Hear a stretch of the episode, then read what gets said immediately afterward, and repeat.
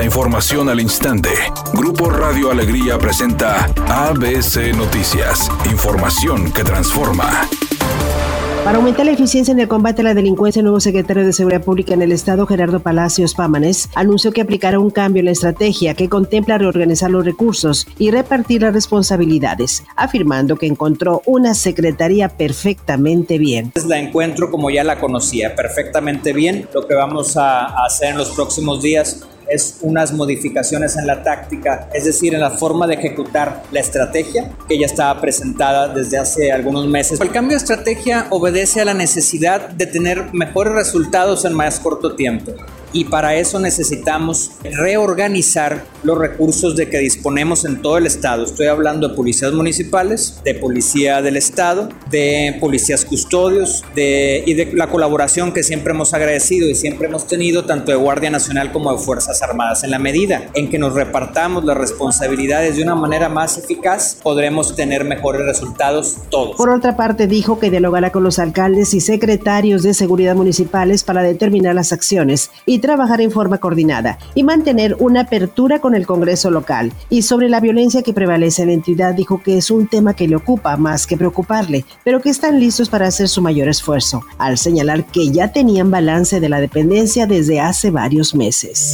La Fiscalía General de la República informó a través de un comunicado que esta dependencia federal cuenta con la mejor unidad canina en el mundo, capaz de detectar las sustancias para la elaboración del fentanilo antes de que llegue a los laboratorios. Además, la inteligencia de los canes permite anticipar la llegada de los precursores químicos, la droga que es 50 veces más fuerte que la heroína y 100 veces que la morfina. Agregó que otras unidades caninas de distintas corporaciones de seguridad solo habían logrado que los canes detectaran el fentanilo como producto terminado, pero la unidad canina de la Fiscalía General de la República pueden olfatear los ingredientes de esta droga sintética. Por otra parte, indicó que el gobierno de Estados Unidos apoyó a la Fiscalía General de la República a integrar la primera unidad especial de caninos para detectar los precursores del fentanilo y no existe otra igual en los equipos policiales a nivel mundial. Además, señaló que fueron 20 caninos los que donó el gobierno estadounidense, teniendo la capacidad de detectar cuatro precursores del fentanilo, la droga más dañina y adictiva para los consumidores, destacando que los canes que entrega el gobierno de Estados Unidos tienen un programa de entrenamiento y capacitación en Florida de 4 a 8 semanas, un tiempo de trabajo de 7 años, y las autoridades mexicanas se encargan de alimentos, atención veterinaria, cuidados, jaulas y juguetes, mientras que las fuentes estadounidenses informaron que entregarán 95 caninos y 6 manejadores en los próximos dos meses.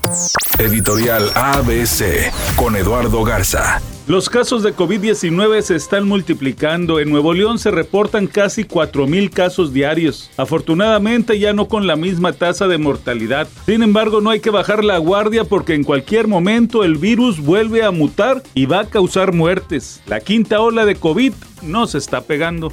ABC Deportes informa, el equipo de Tigres sacó un triunfo importante de 1 por 0 que le permite ligar 3 puntos más, lo cual ya suma 6 en el torneo. El golazo que hizo Fulgencio fue la diferencia en el partido, aunque sobre el final del juego hubo preocupación porque André Pierre Guignac sale lastimado, un pisotón sobre el talón. Parecía que era grave la lesión, el tendón de aquí se dudaba sobre la situación de André Perguiñac. Hasta el día de hoy será evaluado para descartar cualquier situación peligrosa.